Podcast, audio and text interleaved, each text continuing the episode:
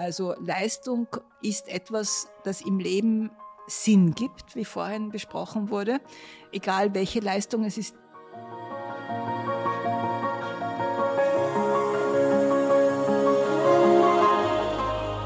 Egal, ob man jetzt ein Studium macht oder eine Lehre macht, es gibt die Möglichkeit, ins Ausland zu gehen. Ich kann das nur allen empfehlen.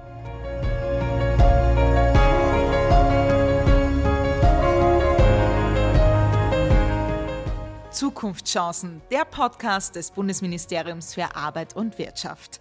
Ungewöhnliche Karrierewege, persönliche Geschichten und vor allem Real Talk rund ums Thema Arbeit. Der ehrliche Blick hinter die Kulissen von Personalities und Organisationen. Heute mit Bundesminister Martin Kocher und Touristikerin und Staatssekretärin Susanne Krauswinkler. Ich bin Nina Kraft. Schauen wir mal, was die beiden heute so ausplaudern.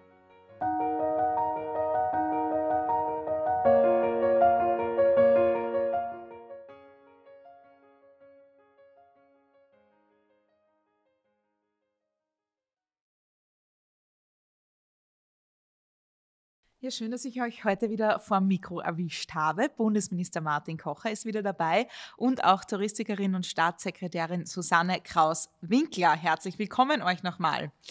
Den Tourismus und seinen hohen Stellenwert für Wirtschaft und Arbeitsmarkt, das haben wir in der letzten Episode schon beleuchtet. Jetzt wollen wir die Menschen hinter euren Funktionen ein bisschen besser kennenlernen. Also seid ihr bereit für Private Talk? Mal sehen. Mal sehen. Na, so schlimm wird's nicht. Susanne und Martin, ihr habt viele Gemeinsamkeiten. Ihr seid beide im Tourismus aufgewachsen, habt beide wirtschaftliche Studien absolviert, seid beide für den Großteil eurer Karriere fernab der Politik gewesen und auch auf der ganzen Welt unterwegs. Wie viel Bedenkzeit gibt man sich für so eine Entscheidung, liebe Susanne, wenn man angerufen wird, Staatssekretärin zu werden? Mit wem bespricht man das? Mit wem tauscht man sich aus?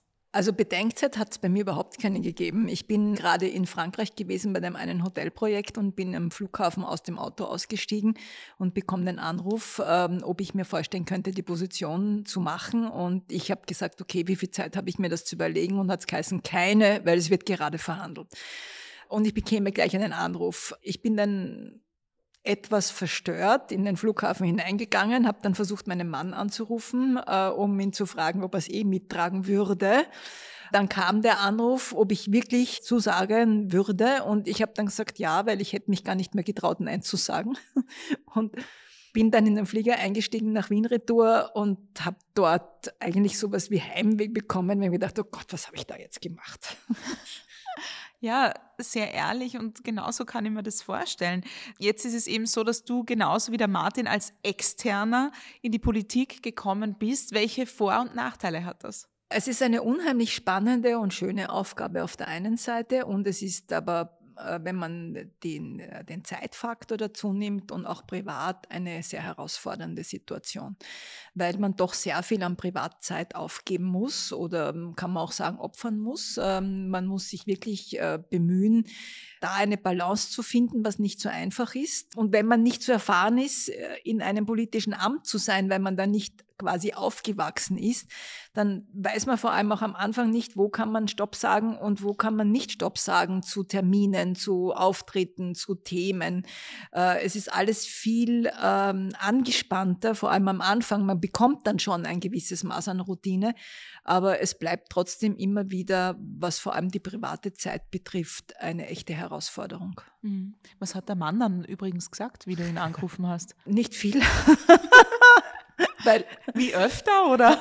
nein, nein, also er hat gesagt, ja, natürlich, aber es war ein bisschen zögerlich, so kenne ich ihn eigentlich gar nicht. Ähm, ich glaube, wir waren beide damit beschäftigt, im Schnelldurchlauf uns zu überlegen, was bedeutet das an Veränderung für unser Leben. Und man muss dazu verstehen, ich war damals kurz nach meinem 66. Geburtstag und er ähm, auch schon über 70. Das heißt, in dem Alter, auch wenn wir beide sehr ähm, aktiv noch sind, bedeutet es natürlich schon eine, eine wesentliche Veränderung von dem, was man sich so an Zeit und, und Beschäftigung arrangiert hat. Mhm.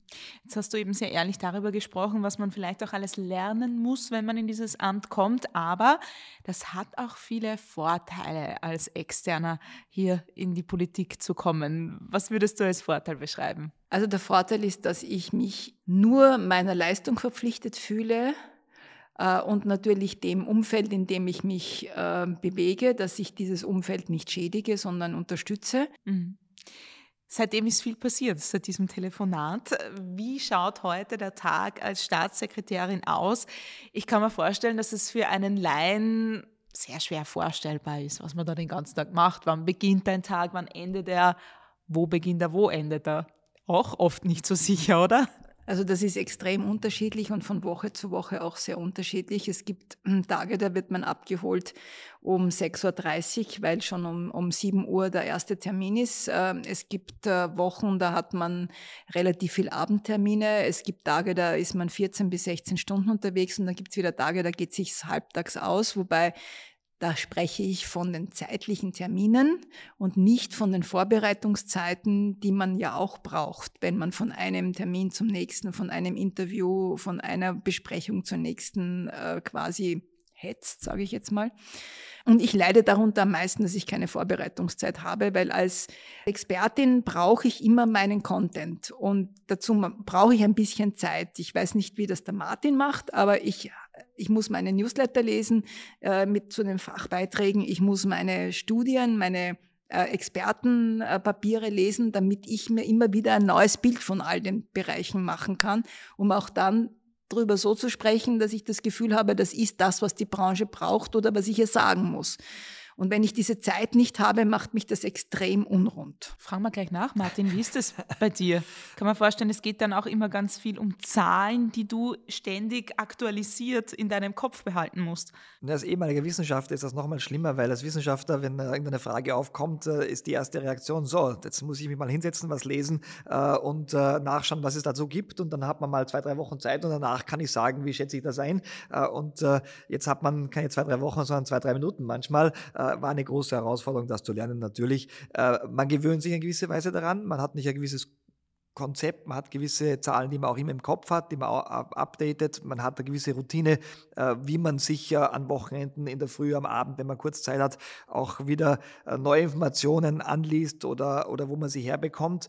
Aber es ist natürlich sehr herausfordernd. Man weiß, also das war einer der großen auch Lehren in der Politik, die Breite äh, der jeweiligen Aufgabe äh, ist groß. Äh, es gibt verschiedenste Themen und überall wirklich so auch ein Niveau zu erreichen, dass man Expertise auch ausstrahlt, ist gar nicht so einfach. Und das ist nicht jetzt in Bereichen einfacher, wo man sich von vornherein auskennt. Deswegen bin ich sehr froh, im Bundesministerium für Arbeit und Wirtschaft zu sein äh, und du sicher auch im Tourismus, weil es könnte auch ein ganz anderes Ressort sein äh, und das ist dann noch einmal mehr Herausforderung. Äh, aber klar, auch im Bundesministerium für Arbeit und Wirtschaft gibt es die unterschiedlichsten Themen. Wenn man junge Menschen heute fragt, was ihnen wichtig ist bei der Berufswahl, dann kommt ganz, ganz oft als Antwort, die Arbeit muss Sinn stiften.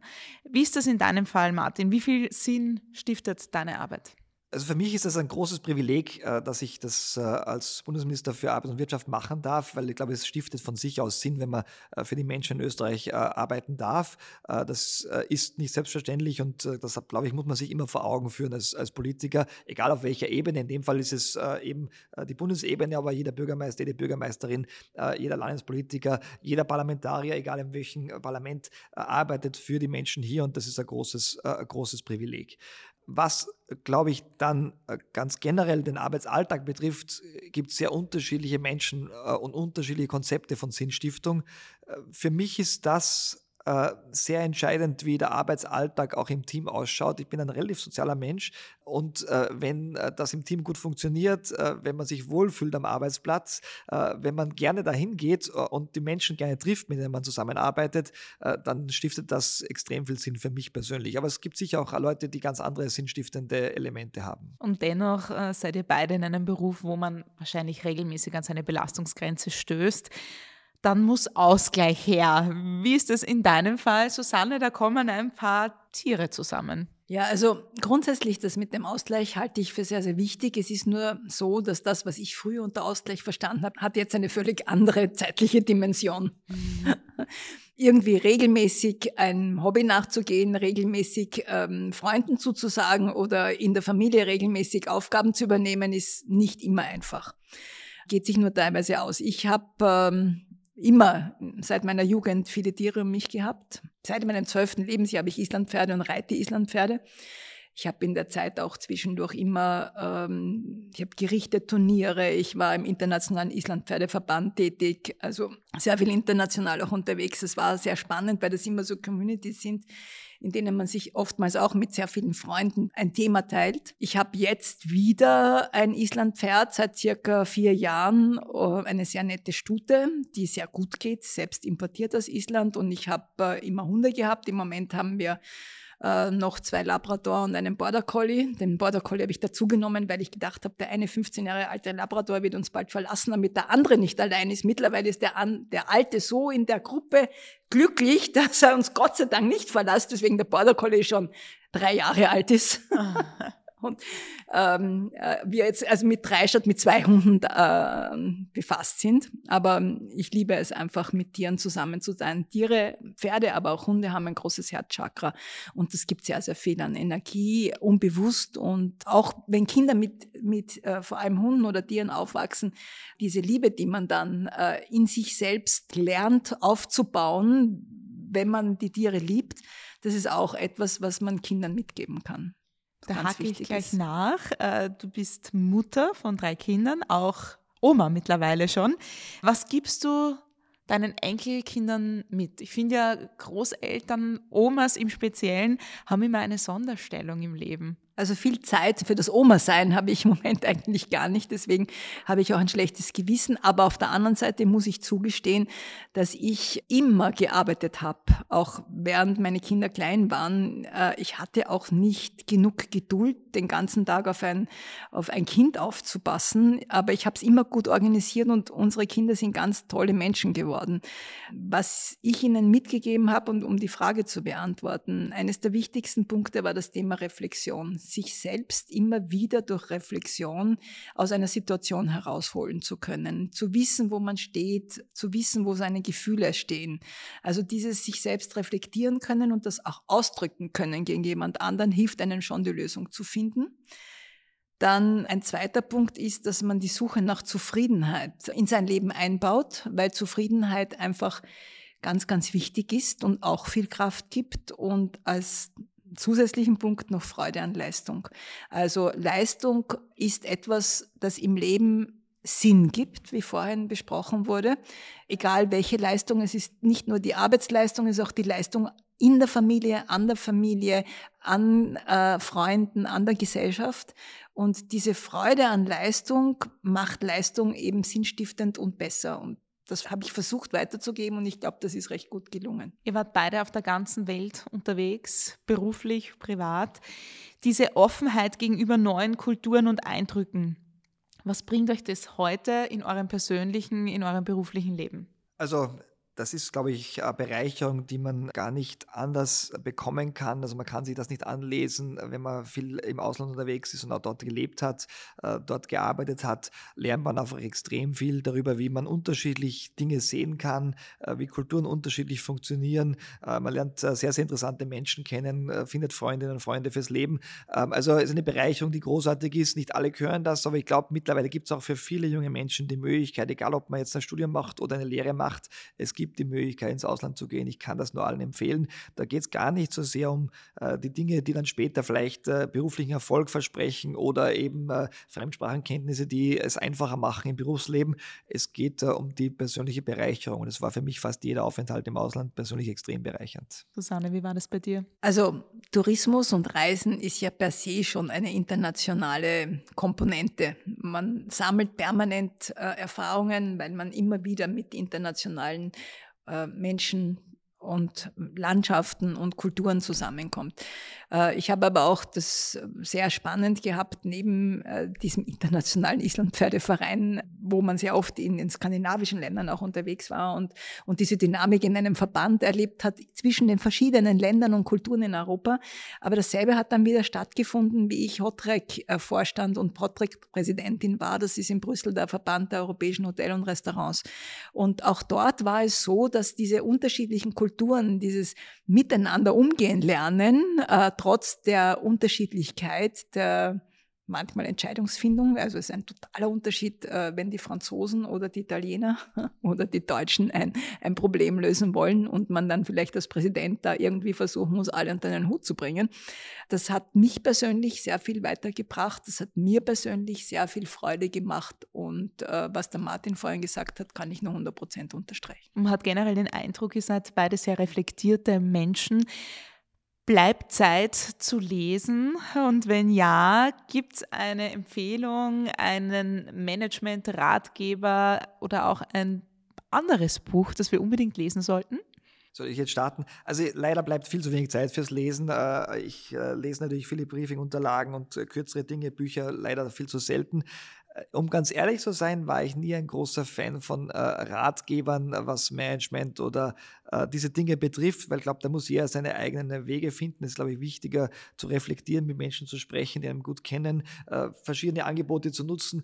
Äh, aber äh, Ratgeber habe ich immer etwas holzschnittartig empfunden. es gibt dann, glaube ich, einen Satz, ich glaube, es war Christine Nöstling, die gesagt hat, als junger Mensch lass dir nicht zu viel raten. also ich glaube, es, es ist tatsächlich, glaube ich, gut, den eigenen Weg zu finden und deswegen empfehle ich jetzt keinen Ratgeber. Susanne. Wie ich noch jünger war und ganze Bücher gelesen hatte, weil ich die Zeit dazu hatte, ist man natürlich an, an Büchern wie den Führen, Leisten, Leben von Malik nicht vorbeigekommen oder den fünften Berg von Coelho, äh, das eine in die Richtung Management, das andere Richtung äh, Lebensphilosophie. Aber jetzt ähm, ist halt die Zeit nicht mehr da. Ich bin noch viel ungeduldiger, deswegen habe ich ein, ein, ein so ein Blinkist-Abo und lese dort dann immer, was gerade zu meiner Stimmung passt. Das ist der Vorteil und ich bin auch fertig innerhalb von äh, einer halben Stunde oder einer Stunde mit so einem einer Kurzzusammenfassung. Und Zeit, ja, ist jetzt relativ viel weniger da, aber manchmal, so wie heute, 4.18 Uhr in der Früh, man kann nicht mehr schlafen, wenn man so viel im Kopf hat, dann ist ein bisschen mehr Zeit zum Lesen da. Oder Podcast hören. ist auch eine Möglichkeit, zum Beispiel der Zukunftschancen-Podcast. Aber wenn jetzt jemand zuhört und sich denkt, was die Susanne sagt, was der Martin sagt, das finde ich irrsinnig spannend, ich will mehr davon. Susanne, wie schaut es aus mit einer Karriere im Tourismus? Wo gibt es überall Chancen durchzustarten? Wer wird gesucht? Also Tourismus ist ja eine Branche, wo man innerhalb des ähm, Betriebs ähm, oftmals sehr, sehr viele unterschiedliche Berufsfelder hat und dann noch aufgrund der Komplexität der Organisation auch sehr viele unterschiedliche Verantwortungen haben kann. Das heißt, man hat eine sehr, sehr große Bandbreite, die man ausprobieren kann und innerhalb der man sich verwirklichen kann. Also ich sage als Beispiel, äh, im Service ähm, äh, einfach nur normales Service machen oder ein Team führen oder auf der strategischen Ebene arbeiten mit Teamleitern. In der Küche habe ich schon angesprochen, ähm, bei dem anderen Podcast, wo sehr viel Innovation und Kreativität gefragt ist und auch sehr viel Teamgeist äh, und trotzdem allein in der Küche unterschiedliche Plätze existieren, wo man entweder kalter Platz oder Entremetier oder Saucier oder Patissier, also unterschiedlichste Möglichkeiten. Dasselbe betrifft die Spas, die wir heute haben. Das betrifft das Management, das betrifft das Marketing, das Controlling, ähm, die Buchhaltung, ähm, also es, äh, Rezeption, es ist so vielfältig und man kann sich da wirklich seinen Lieblingsplatz beruflich aussuchen. Man kann vieles ausprobieren und man kann dann auch schauen, wie weit möchte man mehr in den strategischen Bereich oder lieber ganz an der Basis bleiben. Und das, glaube ich, ist eine tolle Geschichte. Man muss auch nicht dort bleiben, wo man anfängt, oder? Das muss man auch mal sagen. Es gibt ja Entwicklungspotenzial in jedem Unternehmen im Tourismus. Genau. Diese Vielfalt, sowohl im Bereich der unterschiedlichen Management-Hierarchien als auch im Bereich der unterschiedlichen Plätze oder Abteilungen, das gibt halt sehr, sehr viele Möglichkeiten. Auch die Lehre im Tourismus ist gefragt? Die Lehre ist eines der Erfolgsmodelle, die wir in Österreich haben. Äh, nicht nur im Tourismus, sondern in allen Berufen. Ich nehme an, der Martin wird dazu vielleicht noch äh, ein bisschen was sagen. Die Lehre muss unbedingt erhalten bleiben. Was aber sehr wohl im Moment zur Diskussion steht, ist Themen wie Erwachsenenlehre, Themen wie Flexibilität der Lehrpläne, weil wir so schnell Veränderungen im Moment haben und das muss viel schneller auch in die Vermittlung einfließen können. Qualitätskontrollen. Lehre ist sehr, sehr stark unter Druck, was die Qualität der Vermittlung und der Ausbildung betrifft, wenn wir sie erhalten wollen, erfolgreich. Und natürlich auch dann die nächsten Ausbildungsschritte. Es gibt mittlerweile Lehre mit Matura-Programme, aber es gibt auch Lehre, äh, wo man, wenn man sich ein, nach dem Lehrabschluss auch in Richtung Bachelor bewegen möchte und ein bestimmtes Maß an, an Erfahrung, Berufserfahrung hinter sich gebracht hat, auch in so etwas einsteigen kann. Also ich glaube, die Lehre ist die beste Möglichkeit einzusteigen. Du nickst. Ich kann das nur bestätigen, natürlich klarerweise. Ähm, wir werden, und das wissen viele in Österreich gar nicht, äh, auf der ganzen Welt beneidet für unser System der dualen Ausbildung, der Lehre. Äh, wir haben Abkommen mit vielen Ländern, äh, zum Beispiel waren wir letztes Jahr in Indonesien. Da gibt es Programme, wo die österreichische Systematik der Lehre dort, gerade im Tourismus, auch verwendet wird und wo wir unterstützen dort. Und ich glaube, es ist wichtig, dass wir möglichst viele junge Menschen für eine Lehre begeistern, nicht nur im Tourismus durchgehend und schauen, dass die Lehre eben, wie du sagst, Susanne, sehr immer aktuell bleibt von Inhalten und so inklusiv wie möglich ist, möglichst viele Menschen auch mitnehmen kann. Wenn wir so viel über die jungen Menschen sprechen, was hättest du, liebe Susanne, gerne schon mit 20 gewusst, was du jetzt weißt? Ich bin als, als junges Mädchen aufgewachsen mit einem Vater, der nie einen Unterschied zwischen Sohn und Tochter gemacht hat und äh, mit zwei Großmüttern, die als Witwen äh, Wirtinnen waren, die Kinder großziehen mussten und mir immer ein sehr starkes Frauenbild mitgegeben haben. Aber in einer Zeit, wo das starke Frauenbild nicht so einfach zu leben war.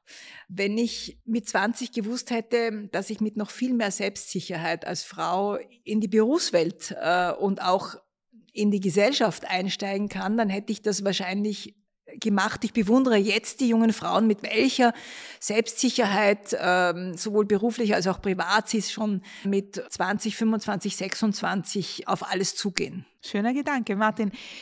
Gibt's was, wo du dir denkst, das hätte ich eigentlich schon viel früher machen sollen? Was du mittlerweile gemacht hast. Da gibt es nicht vieles, aber äh, ein Punkt war sicher äh, die Tatsache, dass ich erst relativ spät, ich war damals äh, schon, äh, jetzt will ich gerade ja, gut 30, äh, zum ersten Mal im Ausland gearbeitet habe. Ich war nicht davor schon oft im Ausland, aber gearbeitet habe ich erst äh, mit 30, habe ich eine Stelle angenommen in Amsterdam an der Universität. Das hätte ich viel früher machen sollen schon, das wäre auch möglich gewesen, habe es immer verschoben, weil es irgendwie nicht ging.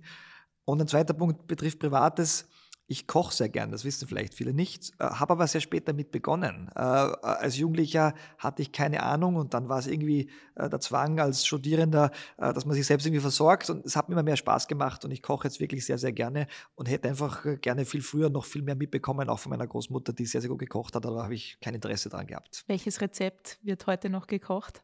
Ähm, heute wird es was Kaltes geben, weil ich relativ spät nach Hause komme. Äh, am Wochenende gibt es hoffentlich Fisch mit Gemüse, das ist was Gutes, Gesundes und, äh, äh, und hoffentlich einigermaßen schmackhaft. Dann bedanke ich mich recht herzlich, Susanne Kraus-Winkler, Martin Kocher. Dankeschön für eure schönen Einblicke. Danke. Gerne.